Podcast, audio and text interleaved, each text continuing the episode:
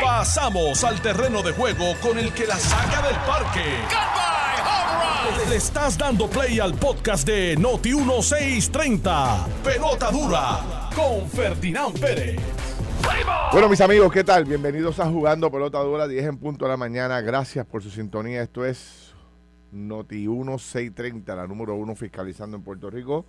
Este programa va a estar hasta las 12 del mediodía con todos ustedes. Recuerde que puede, no solo a través de las ondas radiales, conversar con nosotros, sino también a través de las redes sociales. El Facebook de Jugando Pelota Dura está disponible para todos y ahí usted puede enviar los comentarios y escuchar también el programa y con mucho gusto participar también. Así que aquí estamos. Y eh, déjame bajar esto aquí. Y sobre todo, bueno, pues deseosos de llevarles a ustedes toda la información de lo que está ocurriendo en Puerto Rico. Vamos a hablar un poco de unas estadísticas que salen haciendo una comparación de la pobreza en Puerto Rico. Eh, cuánto era el nivel de pobreza en el 2016, hace siete años, cuánto es el nivel de pobreza en la juventud en el 2023, para que usted tenga una idea de lo, de lo que hemos estado haciendo como país para atender ese tema. Pedro Pierluisi ya es oficial, radica su candidatura el primero de octubre, rapidito, aquí estamos hoy, estamos a 19, estamos a ley de 10 días para que Pedro Pierluisi eh, haga su anuncio, ya escogió el sitio y todo, va para el centro de convenciones y me imagino que va a montar un buen show allí. Este, esta mañana, eh, a través de Normando Valentín y Alex Delgado, entrevistaron a don Ángel Cintrón, que fue director de campaña de Luis Fortuño y es el presidente del Partido Republicano, una persona muy, pero que muy reconocida dentro del PNP y un estratega. Y vale la pena escuchar esa entrevista que le hace Normando, porque básicamente yo estaba cogiendo un chipito de bicicleta mientras lo escuchaba y, mm, hay una aceptación sin decirlo, ¿verdad? De que va a haber primaria para, para la gobernación por el PNP y que básicamente eh, no se ve o no se siente con la fuerza que se supone que se sienta la obra del gobierno de Pedro Pierluisi, entre otras cosas. Algo parecido a lo que destacó ayer eh, Pichi Torres Zamora en este programa, lo que se discutió todo el día ayer con el asunto del aniversario, del sexto aniversario de la destrucción de María en Puerto Rico, Anoche hicimos un programa especial en el, en el programa de Juan de Dura Televisión y estábamos hablando precisamente de eso, dónde está la obra. Y a pesar de que la voy y todo su equipo, pues hace un esfuerzo gigantesco para tratar de demostrar eh, todo lo que se ha hecho, la realidad es que se ha utilizado muy poco dinero del desembolsado, del asignado por parte de los Estados Unidos a Puerto Rico.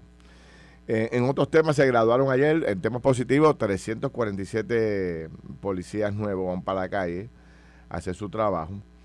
Eh, sigue la vista preliminar del caso de Raúl Maldonado. Oye, no termina, esto es una vista preliminar, pero larguísima. Recordarán ustedes Raúl Maldonado, ex secretario de Hacienda, ex secretario de la Gobernación con Ricardo Rosselló, sigue la vista. Obviamente ahí está Mayra López Mulero, eso es a palo limpio, señores, contra el FEI. Eh, también hay un nuevo, una nueva fecha para el caso de Milagro Charbonier, la ex representante acusada de, eh, de, recoger un kickback de los sueldos que le daba, los aumentos que le daba a sus empleados. Ella, su esposo y su hijo, señores. Entonces, es uno de los casos más terribles. Empieza ahora en diciembre, según el Tribunal Federal. Y eh, en otros temas también relacionados pues hay, eh, ayer se trajo a colación eh, la necesidad de nuevos cambios a la reforma policíaca en Puerto Rico. Eh, me gustaría saber cuáles serían esos cambios que se están proponiendo para la policía. sale a relucir el tema de la estatua de Colón. y en otro tema muy interesante que hemos estado aquí analizando también consistentemente muchas veces, va a salir a la libre comunidad con grilletes, otro de los más buscados que tenía Puerto Rico, que tenía la policía, después de meses de búsqueda de uno de los asesinos más buscados que tenía la policía, sale esta semana con un grillete por el famoso habeas corpus, que no es otra cosa de que no se le hizo el juicio rápido que necesitaba o que se le ordena al, al Estado realizar a aquellos que se arrestan, pasaron los seis meses, no se hizo juicio contra él y regresa a la calle, pero con grillete. Hace una semana estábamos hablando de otro caso, de otro prófugo grandísimo que salió a la calle, se cortó el grillete, ese está desaparecido. Ese está desaparecido. Personas muy peligrosas que lamentablemente pues el Estado por alguna razón no ha podido realizar el juicio y sale. Vamos a hablar de eso ahorita con calma. Voy a llamar a un par de abogados amigos para que nos asesoren en este, en este tema. Y Trump, em, mírate esto, no sé si tú llegaste a ver este, este video de Trump ayer, un video, realmente no, no lo pude comentar, es un video realmente impresionante donde él hace una comparativa del deterioro de los Estados Unidos, cómo ha caído los Estados Unidos bajo el liderato de Biden. Eh, y entonces habla del liderato fuerte que necesita Estados Unidos y empieza a poner las reuniones de él con el presidente de China, con, con Kim Jong y con tantos otros, con el de Rusia. Y, y entonces eh, lo que entonces pone a Biden en, su multiplicidad de, desaciertos, cayéndose, o sea, tropezando en la escalera, subiendo para el, para el avión, cayéndose corriendo bicicleta y tantos otros eh, problemas que ha tenido Biden para demostrar cordura o coordinación y al final del camino termina prometiendo este eh, sacar del país o sea este, deportar hacer la deportación más grande en la historia de los Estados Unidos de migrantes este, sobre todo latinoamericanos que lo van a estar sacando si él ganara la presidencia de los Estados Unidos así que sin miedo, lo dijo ayer en un discurso. Y hoy, fíjense la contestación que da Trump hoy para no ir al debate que hay esta noche del Partido Republicano. Dijo Trump prefiere reunirse con manifestantes y huelguistas, que hay una huelga grande de un grupo de sectores de trabajadores allá, se va a reunir con ellos en vez de ir al debate. Mm, interesante. Don Jorge Colbert, ¿cómo está usted? Saludos. Saludos, Ferdinand. Buenos días para ti, para los amigos Radio Escuchas de Noti1. Siempre es un placer estar en tu, en tu programa. Muy contento. Gracias. Te lo agradezco. Vamos a conversar con múltiples personas hoy. Ahorita viene el secretario del Departamento del Trabajo. Y también vamos a estar hablando con representantes del de, eh, Departamento de Desarrollo Económico en Puerto Rico. Bueno, don Jorge, ¿por dónde quiere empezar? Tenemos el tema este de... ¿Quieres analizar esta entrevista de Ángel Cintrón y todo lo que está pasando con el anuncio de, de Pedro Pierluisi, que hoy hace el anuncio de que va a radicar su candidatura? ¿Cómo lo ves? ¿Cómo analiza? Bueno, el gobernador ya había señalado que iba eh, a aspirar a un nuevo término eh, y escoge el, mismo día que el partido abre el proceso de candidaturas internas, porque bajo la ley electoral eh, es el primero de diciembre, pero los partidos siempre abren los procesos antes para que los expedientes de cada candidato sean evaluados por una comisión calificadora. Eso es un proceso que hacen los dos, por lo menos los dos partidos principales, porque hacen primaria. Eh, y en ese sentido, pues no, no es sorpresa. Ahora, será interesante ver, primero, eh, quienes le acompañan en la radicación, presumo que estará la mayoría del liderato del PNP. Segundo, si va a radicar solo o va a radicar con algún compañero de papeleta para la comisaría residente. Suenan algunos nombres. O si hará alguna referencia a, personas que pudiesen aspirar. Eh, y también el contenido de su mensaje. Eh, yo, yo pienso que la, el, el, problema principal que tiene el gobernador, y es, un, y es un tema que mencionaste, es la percepción eh, de que todos estos anuncios que se han hecho por tantos años no, no ocurren, no, no se ejecutan. Y cuando escuchábamos ayer precisamente en el programa de televisión de Juan de Protadura al secretario de Desarrollo Económico eh, anterior, que ahora es el director de Col 3, decir que finalmente de los 55 mil millones de dólares asignados por FEMA, eh, según él, eh, ya sabían, están corriendo o se habían asignado cerca del 40%. El 40% de 55 mil millones son 22 billones de dólares. 22 mil millones de dólares. Y honestamente, si, si aquí estuviesen corriendo 22 mil millones de dólares, la cantidad de trabajadores de grúas de construcción, de drones en las carreteras y de proyectos serían eh, incontables. Y eso la realidad es que no se ve. Así que, ¿dónde está eso? Me da la impresión que eh, hay una enorme diferencia o en los conceptos. Una cosa es fondos que te han asignados, otra cosa es fondos que te hayan transferidos y otra cosa es fondos que se han desembolsado. Y yo creo que eh, hablan mucho de los fondos asignados, pero hablan poco de los fondos desembolsados. Fíjate que ayer, cuando hablaba de la parte, particularmente para estos proyectos especiales del propio director de FEMA, que estaba allí, uno de los directores de FEMA, Andrés García, dijo que eh, esa partida de 25 mil millones solamente se han utilizado 1.300 millones. Por lo tanto, eso es una fracción, ¿verdad? Muy bajita eh, y eso significa que hay un problema de ejecución. Y yo puedo entender, ¿verdad?, que hay burocracia y escuchamos hasta el alcalde, buen amigo Tato García Padilla, eh, pero la realidad es que llevamos siete años.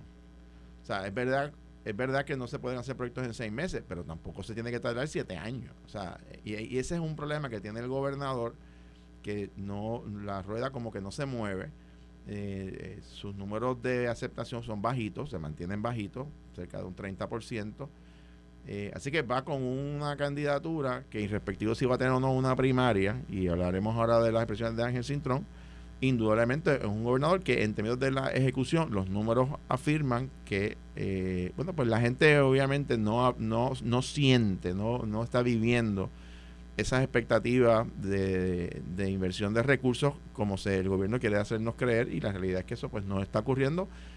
Y quizás, Ferdinand, pienso que la esta cosa de a, veces hablar de millones y de millones eh, en un macro, a la gente es mucho más importante, aunque sean unos dólares que tengan en el bolsillo, que los millones que me prometen que nunca llegan.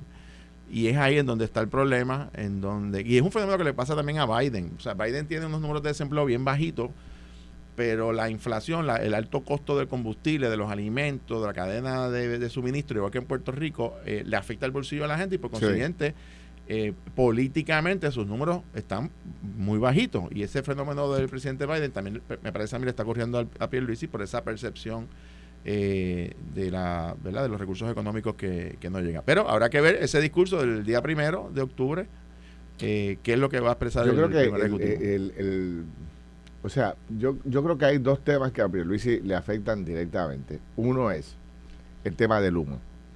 El haberse convertido, eh, o sea, básicamente en el abogado de Luma, y así mismo lo define su, su comisionada residente, su vicepresidenta del partido. creo que le ha afectado tremendamente porque Luma o sea, ha, eh, ha, sido un desastre en su arranque. Quizás ha ido empezando a mejorar un poco durante los últimos meses, pero en su arranque fue un desastre. Y la gente esperaba ver a un gobernador más eh, defendiendo más al país que al propio Luma. Eh, se tardó muchísimo en poder sacar el presidente que tenía Stenby, que fue un desastre en la comunicación pública eh, y afectó tremendamente la imagen del gobernador. Creo que esa es una puerta que se abrió ahí para retarlo precisamente por su comportamiento con el tema de Luma. Segundo tema, el tema de la obra. O sea, yo, yo, o sea, yo los escucho y llega el momento en que tú te desesperas porque ya van, vamos a cumplir, eh, o sea, ya van seis años de María, seis, y todavía estamos con planos, y todavía estamos con estudios, y todavía estamos, o sea, fíjate la noticia del periódico El Vocero ayer, el Vocero denuncia o destaca en, su, en el reportaje que gran parte del dinero que se le adelantó, recordarán ustedes que uno de los problemas que tenía eh, el gobierno y sobre todo los municipios era pues se le aprobaron los fondos para la reconstrucción de la cancha, por darte un ejemplo. Y la cancha costaba el reconstruirla 10 millones de dólares. Y a base del sistema que tenía FEMA, tú como alcalde tenías que reconstruir la cancha por el costo de los 10 millones y cuando terminaras la reconstrucción te reembolsaban el dinero. Y todos los alcaldes dijeron, pero es que no tenemos ese dinero para nosotros arreglar ese, ese trabajo. Entonces, el gobierno de Puerto Rico muy hábilmente logra con FEMA hacer un cambio para adelantarle un dinero a los alcaldes para que pudieran arrancar la primera parte, estudios, este, permisos, este, contratar la compañía, hacer la subasta, etcétera, etcétera.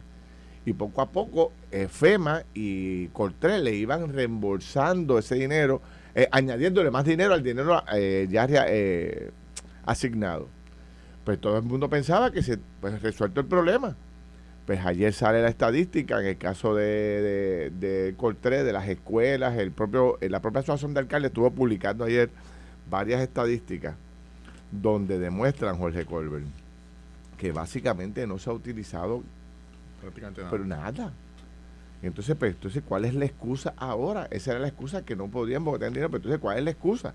Pues decía Tato García Padilla ayer, el alcalde de Coamo, nuevamente el tema de la permisología, el tema de los estudios, que si la, que si este el cuerpo de ingeniero, que si el otro, pero es que seguimos en, en las contestaciones de, de que no, no ¿sabes? De, de- de más excusas, excusas, excusas tras excusas y no vemos la obra. No se ve el proyecto arrancando. Lo único que yo veo, de verdad, con toda honestidad, es mucha cajetera, mucha, mucha, mucho pavimento, mucha, mucha brea. Por todos lados están tirando brea. Pero la parte de la reconstrucción, en términos de parques, canchas, este proyectos grandes, puentes, etcétera, todo eso yo no veo.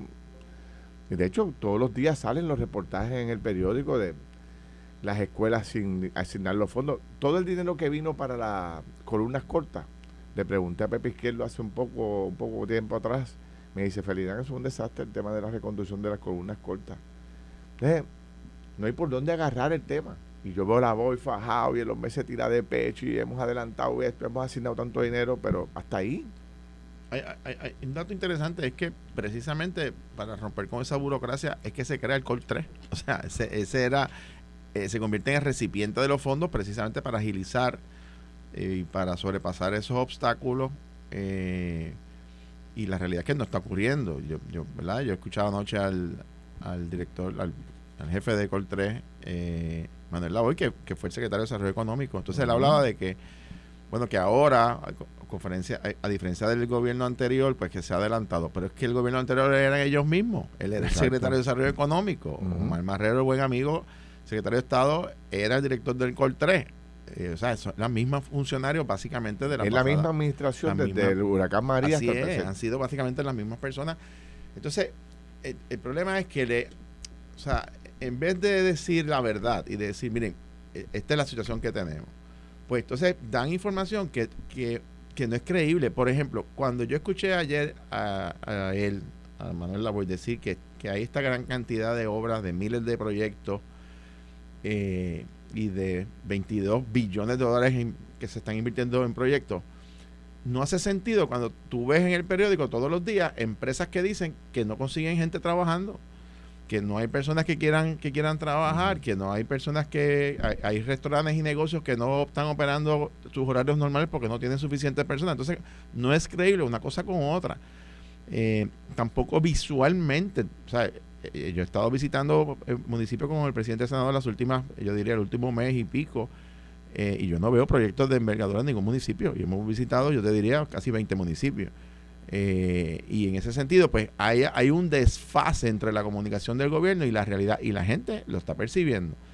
Eh, y- y ahí es que yo pienso que hay alguien, hay algo en este eslabón, y es muy común en la fortaleza. No quiero decir que pase nada más en esta administración, porque pasó también en la administración de Sila y en la de Alejandro, por lo menos que yo estuve en Fortaleza, que a veces los jefes de agencia o los funcionarios a segundo o tercer nivel les dan información para hacerle creer a su jefe que todo está bien y no le dicen la verdad y, y a veces llevan al gobernante a error, a, a hacer señalamiento o hacerle una representación al país de que hay algo que está ocurriendo cuando en realidad no está ocurriendo.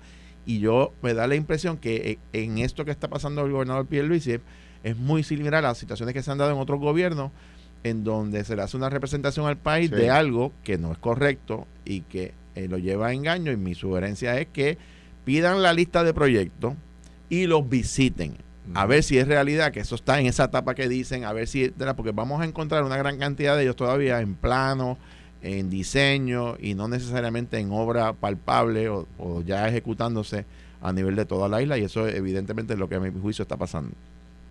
Yo creo lo mismo, yo creo que van a tener que este eh, darle un repasito, darle una visita, eh, darle una visita a todos los proyectos que supuestamente han recibido dinero y ver realmente el estatus en que se encuentra el proyecto, porque probablemente le están diciendo al gobernador en un PowerPoint diciéndole, Sí. mire gobernador, hemos, eh, tenemos 22 mil Sí. millones de dólares en la calle corriendo Claro. y tenemos dos mil proyectos que se van a inaugurar en tanto tiempo y tenemos mil primeras piedras, pero como tú buscas, eh, pues Tú sabes que de estadística es muy fácil llenarlas un documento, pero ver el proyecto concretarse, pues siempre es, muy difícil. Yo, yo, yo creo que Pierluisi va a tener que hacer algo con el tema de, de la obra. No sé cómo. Ellos obviamente están... Eh, eh esa es la, la, lanza de campaña, la obra que tiene el gobernador. Obviamente, es su talón de Aquiles. Y sabe y lo sabe, por eso la campaña del gobierno es el gobierno para que, las cosas pasen. Creo que ese es el lema que están. haciendo que las cosas pasen. Exacto, pues, pero la realidad es que la gente pues, percibe todo lo contrario. Y, y, esa es la realidad. Bueno, vamos con eso y vamos a venir con la análisis de la campaña de Pedro. Pedro anuncia hoy que, radica el primero de octubre. El anuncio de la campaña dice Puerto Rico tiene líder o tiene un líder. Ese es el una foto de Pedro Pierluisi, la tengo aquí, la voy a enseñar cuando regresemos para que ustedes puedan ver la invitación que se está haciendo para esta actividad de Pedro Pierluisi como eh, para la reelección. Y hablemos de ese evento que va a estar celebrándose el primero de octubre y qué piensa que va a pasar entonces en el bando de Jennifer González. Y vamos a hablar también de los populares que no están exentos de controversia. Estás escuchando el podcast de Pelota Dura, en Noti1 con Ferdinand Pérez. Regresamos, mis amigos. Son las 10 y 30 de la mañana. Yo soy Ferdinand Pérez. Tengo hoy en, el estudio a Jorge Colbert. Y ya mismo vamos a hablar con el secretario del Trabajo y vamos a hablar también con representantes del Departamento de Desarrollo Económico. Y si me da tiempo, tengo un panel legal ahí en la espera para ver si converso sobre el habeas corpus que estábamos discutiendo ahorita. Eh, tema que dejamos sobre el tintero. Don Pedro Pierluisi eh, anuncia que va a radicar candidaturas este primero de octubre y esta mañana estuvo Ángel Cintrón aquí haciendo unas declaraciones públicas que a nuestro entender y el entender de Normando Valentín, Alex Delgado y todo lo que estábamos escuchando, básicamente vimos a un Ángel Cintrón eh, en el bando de Jennifer González y hace unas declaraciones muy interesantes. Eh, inmediatamente el tiburón blanco ha lanzado un buenos días y se lo ha dedicado a don Ángel Cintrón. ¿Qué dice Colbert? ¿Tú lo tienes a la mano? Así es, Felina, el expresidente del Senado y actual portavoz de la delegación del PNP en el Senado, envió una, comunicación en las redes sociales que dicen lo siguiente. Eh, buenos días, amigo Ángel Cintrón. En ese recorrido y conversar tuyo con el pueblo, ¿te expresaron algo sobre la efectividad y ayuda que estamos recibiendo del Partido Republicano local y nacional con la estadidad? ¿Te dijeron cómo perciben a ese liderato? Si piensan que obran y ayudan a nuestra comisionada en la lucha por la estadidad, pregunto, solo para saber la percepción de la gente estadista sobre el Partido Republicano que tú presides y ver cómo bregamos con eso. Cuenta conmigo para la estadidad, pero no te hagas el sueco con el gobierno del PNP. La unidad es la estadidad y el PNP también. Tomás Rivera Chat. Este es el mensaje que envió hace unos minutos eh, obviamente, me parece, Félix, que, la, percepción que quizás hubo cuando se anuncia el embarazo de la comisionada residente, de que algunos pensaron de que no iba a correr o que iba a buscar una salida pública. Eh, esta presión de Ángel Cintrón eh, me parece que es un mensaje bastante claro, por lo que dijo esta mañana aquí en Noti1, de que estos, los planes siguen adelante, aunque ella también un poco lo ha reafirmado Ángel Cintrón, todo el mundo sabe que ha estado muy, muy cercano a la comisionada eh, residente. Eh, y por lo que veo, el presidente, el expresidente del Senado, Rivera Chat, da la impresión que está cerrando fila con el, con el primer ejecutivo, o al menos institucionalmente, eh, por este tipo de, de, expresión. Vamos a ver si el día primero está allí con el gobernador cuando anuncie. Va a ser interesante ver particularmente porque el, recordemos que Tomás Rivera Chat es el vicepresidente del PNP, igual que Jennifer González, creo que son tres vicepresidentes, también está Johnny Méndez. Ver eh, cuántos de ellos van a estar allí. Por supuesto, presumo que la comisionada residente no va a estar si es que ella va a decidir correr. Si se presenta, pues ya sabemos cuál es la respuesta a todo sabemos que para este tipo de eventos hay una presión brutal. Brutal. Por parte del gobierno. Claro que sí. Y van a movilizar todos los jefes de agencia, van a movilizar a medio mundo. Es un evento grande, obviamente tiene el poder como gobernador para así hacerlo. Claro. Pero fíjate, Tú y yo estábamos analizando que el talón de Aquiles de Pedro Pierluisi es precisamente que no logra desarrollarse la obra. ¿Qué dijo eh, Ángel Sinton esta mañana? Básicamente lo, mismo, que la obra no se ve. ¿Qué dice Jennifer? Que la obra no se ve. ¿Qué dijo Orlando Parga en el programa de televisión? Que la obra no se ve. ¿Qué dijo Pierluisi aquí? Que ya le está costando por ahí, eh, Pierluisi no este, Pichi Torres Zamora, que un poco le están metiendo leña esta mañana y tuvo que aclarar un poco. Está diciendo que tampoco se ve la obra. Y ese es el gran problema de Pedro Pierluisi, que tiene todo el dinero del mundo, pero no logra eh, que se vea nada significativo durante los últimos meses y tampoco se proyecta nada significativo en los próximos meses que vienen. Yo, te puedo decir que de análisis, eh, grupos focales y encuestas que he visto, las dos grandes retos que tiene el gobernador, por decirlo de esa manera, ¿verdad? Porque estas cosas siempre se pueden mejorar, pero los dos grandes retos, tú los diste en el clavo, es la percepción de Luma y que eh, estos fondos o las ayudas, eh, no, la gente no lo siente que está... O sea, que todavía tengamos miles de personas con casas eh, sin rehabilitar luego del huracán, realmente es insostenible. No hay, no hay manera de explicarlo. y, y a veces el gobernador tiene que asumir una posición de fiscalizar a su propio gobierno. Claro, porque si se pone, punto. si se pone a hacer, a tratar de venderle a la gente otra realidad, es un error. Y yo ¿Cómo es que, tú no te montas en la guagua y vas al área azul de Puerto Rico y no te indigna? Claro. Y no te molesta y no votas a alguien. Claro. Porque ¿cómo es posible que todavía los muchachos estén cogiendo clases en vagones? Claro. Que no tengan todavía aire acondicionado en las escuelas del sur. Claro. Que la famosa columna rota de todo lo que se destruyó allá todavía está en pañales. Pues hermano, a alguien hay que volarle la cabeza en este gobierno pero no puedes ir como gobernador allá, pasar la mano a todo el mundo y decirle al país, miren lo bien que vamos. Claro. Todo lo que estamos haciendo. No. no lo eh, tienes que tú mismo convertirte en el fiscalizador de tu gobierno. Así es. Y la gente te va a apoyar más. La gente te va a agradecer que tú los defiendas. Claro. No que vayas a decirle allí, mira lo bueno que está el país, mira lo bueno que va el área azul de Puerto Rico. Pero si es que nadie puede reconocer eso. Claro. Y, y, yo creo que ahí es que está el problema del que, de, los incumbentes. O sea, Pierluisi lleva dos años en el poder, dos, eh, va, va, a cumplir tres ahora, ¿correcto? Obviamente no es responsable de la destrucción total de lo que tiene el país. Claro. Antes que él, antes que él estuvo la administración de Wanda Vázquez, de su propio partido, y de Ricardo Rosselló. O sea, y este desastre de toda la permisología y todo lo que pasó con FEMA, él puede decir que lo heredó. Claro. Él puede decir que heredó todo este desastre y que por eso que no arranca la obra. Pudo ser más, más sincero con el país y volarle la cabeza a dos o tres, meterle caña y irse allí a fiscalizar. Pero el, problema, y no es él el único, todos los gobernantes cometen el mismo error, eh, es tratar de que con sus acciones proyectarle que todo está mejor desde que llegó al país. Y, esto no se logra de la noche a la mañana. Claro. Claro, y, y estamos hablando de que en esta ocasión, quizás a diferencia de otros momentos históricos, no hay la excusa de que no tenemos fondos, no tenemos el dinero. Porque el dinero, o sea, la crítica es que el dinero hay inclusive hasta que devolverlo porque no lo utilizan. Exacto. O sea, eh, eh, para que estemos claros, de todos los, yo estaba mirando los informes de la Junta de Supervisión Fiscal eh, que se tienen que someter con relación al plan de ajuste y los planes fiscales para que tengamos una idea de la cantidad de dinero que estamos hablando, de todos los programas federales que ha habido asignación en Puerto Rico, la cifra que se ha reconocido desde la administración de Trump y, la de Biden juntas, Felina, sobrepasa por un poco los 100 mil millones de dólares. O sea, la, la, y, hay, y hay fondos, porque es cierto, que, se, que van a llegar en los próximos 10, 15 años. Hay fondos que se asignan por un número de años, ¿verdad?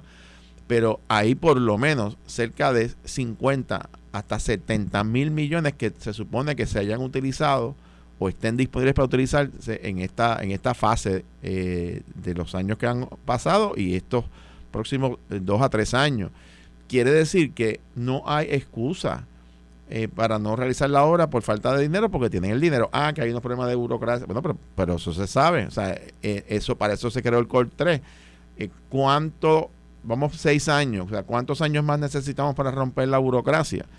Eh, es necesario legislar, es necesario. Entonces, a veces, que es lo que no hace sentido, si el problema es que FEMA establecía unos requisitos de burocracia demasiado de, eh, de, riguroso, por decirlo de esa manera, La pregunta es por qué el gobierno de Puerto Rico, de la misma manera que va a hacer reclamos de estadidad o de asuntos eh, ideológicos, no le ha exigido a la Casa Blanca a que, miren, liberen estas situaciones, se tardaron años. Y dice el director de FEMA anoche que finalmente se dio ese entendimiento. Bueno, pues qué, bueno, pero pasaron eh, desde el año pasado, bueno, pero pasaron cinco años. Eh, así que me parece que lo que tú acabas de decir es, en el, diste en el clavo. O sea, el gobernador tiene que fiscalizar a su propio gobierno y ser fuerte con sus jefes de agencia. Ha sido demasiado pasivo. En el COL 3, en vivienda, tiene otro problema inmenso. Por más que el secretario trate de vendernos y cada tres meses hace el mismo anuncio de que van a acelerar los proyectos, eso no se percibe, las ayudas directas a la gente. Y quien más lo conoce, feliz sabe quiénes son los alcaldes. Ellos saben, y alcaldesas de todo Puerto Rico saben la realidad. Y yo creo que esas reuniones que tienen con el gobernador, que le expresan al gobernador el sentir de lo que recogen en su pueblo, pues, si la reacción del gobernador es molestarse porque están diciendo la verdad a los alcaldes, eh, eso es un problema político Ahora, está creando eh, también. Eh, ese día es el, día cumbre del gobernador, es su candidatura. ¿Cómo lo manejará Jeff? ¿Cómo lo manejará Jennifer González? Obviamente no va a ir. Claro. tiene excusa ahora también. Bueno, con el asunto ahora de, de, verdad del embarazo, pues ahora puede ya ajustar un poco más su calendario e ir a las cosas que, verdad, que, que tengan mayores provechos. Pero el punto es, ¿cómo lo va a manejar la gente de Jennifer? Porque los que no vayan, pues van a quedar marcados en el lado de Jennifer. Pero tú no quieres buscarte enemigo del gobernador en esta etapa. Tú sabes cómo es este juego. Claro. En esta etapa, que estamos pre el año electoral, o sea, estamos a unos meses que, todavía hay mucho dinero corriendo. Mucho. Entonces tú no te puedes eh, calentar con el gobernador, porque el proyecto que el gobernador iba a inaugurar en el, eh, con el alcalde Jorge Colbert allá en en Cabo Rojo, en el pueblo donde tú quieras, aunque tú vives en Guaynabo, se puede ir por el zafacón si tú no vas a la actividad del gobernador. Uf, ¿Ah? ahí va a lista. Los chavitos que tú estabas esperando para hacer la cancha de baloncesto, para ayudar a la comunidad, o para tirar el puente o la carretera, o para contratar gente, lo que fuese. Todo eso se puede congelar. Y déjame decirte, fue una es una movida muy astuta Claro que gobernador. claro que lo es. Porque al, abrir su y anunciar su candidatura el primer día, básicamente pone sobre la mesa ambas candidaturas. Me explico. O sea, si el gobernador, presidente del PNP, radica o anuncia y hace un evento y tú no estás. Y tú no estás y van a pasar listas. Van a pasar listas. Pero en el caso particular de la comisionada residente es que su ausencia evidencia, pone sobre, ¿verdad? sobre la mesa que evidentemente lo va a retar. Claro. Por lo tanto, es académico. Casi le mata el anuncio de la comisionada residente porque lo hace académico. Es que si no está, es porque lo va a retar. Por lo tanto, por lo tanto, que es interesante, porque la movida muy bien pensada del gobernador y su equipo de trabajo realmente es un emplazamiento a la, a la comisionada residente de que, de que tire para adelante, como decimos. Eh, si ella va, pues ya sabemos que, que, no va a correr. Pero su ausencia confirma que va a haber la primaria y eso lo vamos a saber en 10 días. Lo que está haciendo el gobernador Félix es que le está desinflando su anuncio, que ella dijo que va a ser de aquí a un mes o menos de un mes. El gobernador se lo va a poner, se lo va, se lo va a anticipar eh, de aquí a 10 días. Así que me parece que es una movida muy hábil el primer ejecutivo. Es una buena oportunidad del gobernador de, coger un pick en la campaña también. de temprano. Porque fíjate que si se organizan bien, pueden demostrar fuerza, organización, liderato, mensaje. Salen allí con un mensaje y entonces todo el mundo empieza a repetir el mensaje poder de convocatoria, me imagino que van a llevar a todo el mundo con todo el team electoral. O sea, cuando tú vienes a ver, tú dices, retar este, este el gobernador va a ser cuesta arriba, no va a ser fácil y empieza a debilitar el ánimo de los que quieren retarlo, de Jennifer y su gente. Entonces tienen que estar jugando cabeza. Y le, van a estar diciendo a la comisión, y tú sabes cómo es esto, tú, muy bien lo conoces, le van a decir a la comisión reciente, mira, yo estoy contigo, pero tengo que dar cara allí, porque es que si no voy, me cortan los chavitos, me cortan los empleados, yo estoy esperando X ayuda, X, pero yo estoy contigo yo estoy contigo. Muy pocos hacen lo que hace el de San Sebastián, que dice que acaba de escribir nuevamente diciendo que, ninguno de los dos. Que ninguno de los dos. No estoy con ninguno de los dos. Este, pero está tan sólido en su pueblo que puede, darse, puede eh, desarrollar esa estrategia. Entonces, ¿cómo Jennifer retoma, retoma otra vez su camino a la a la candidatura a la gobernación, pues va a tener que esperar que Pedro haga su anuncio. No creo que ella se vaya a adelantar. E- Ella tiene un reto, Yo y si pienso- ella lo dice, y si ella le, le trata de desinflar Bueno, el eso te iba a decir. dejando saber eh, que efectivamente va a correr. Es probable. Porque ella no lo acaba de decir, No, y eso no, mientras no. tú no lo digas, Claro. yo no, yo no, yo no brinco la verja. Es muy probable, porque Jennifer tampoco es una eh, neófita en estas cosas, no es una novata, ¿verdad? Una, una- una mujer de experiencia en la política. Eh, digo, y no ha llegado a donde ha llegado, este, Claro. porque se lo regalaron, o sea, se lo ha ganado, sí, y, eso y eso ella es una, una gladiadora, ¿verdad? Y eso uno lo reconoce. Ahora, yo pienso que ella tiene que estar en este momento analizando su estrategia de cómo va, digo, si es que va a correr, ¿verdad? De cómo va a manejar esta, esta actividad. Pero fíjate, Felidán, aunque sabemos que el gobernador va a tener el mollero, la estructura política y electoral para hacer una movilización y hacer un acto, ¿verdad?, importante, realmente los números los tiene Jennifer. O sea, estamos en una coyuntura en donde Los tiene. los tiene ella. Entonces, ella sabe muy bien, Ferdinand, que esos números no necesariamente se van a repetir de aquí a cinco años en la próxima elección. Claro, Es bien es. difícil. Entonces, Sí. tienes que pensar, si me la voy a jugar, me la juego ahora, porque de aquí a cinco años las cosas pueden pasar y tú no sabes ni tan siquiera que las, ¿verdad? cómo cambian las cosas en la política.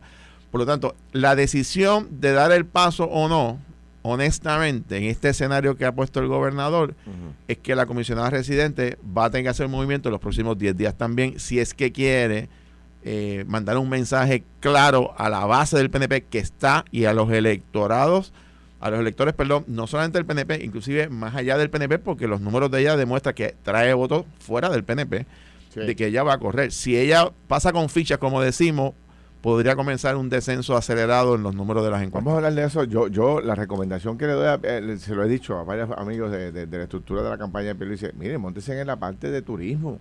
Ahí se ven los logros, se ven los resultados, hay un esfuerzo tremendo, Puerto Rico ha crecido tremendamente, se ha reducido el desempleo, se ha reducido, creo que la parte de, de, de permisos se ha adelantado mucho con Manolo Sidre. O sea, hay unas áreas, el tema de la seguridad, yo, tú sabes, podría haber un problema con la seguridad, pero la policía tú la ves fajada de campana Sí, a campana, sí, tú sabes, sí. ha habido, ha habido una- un, un nuevo entusiasmo, un resurgir del liderato de la policía, que están activos, están en todos lados.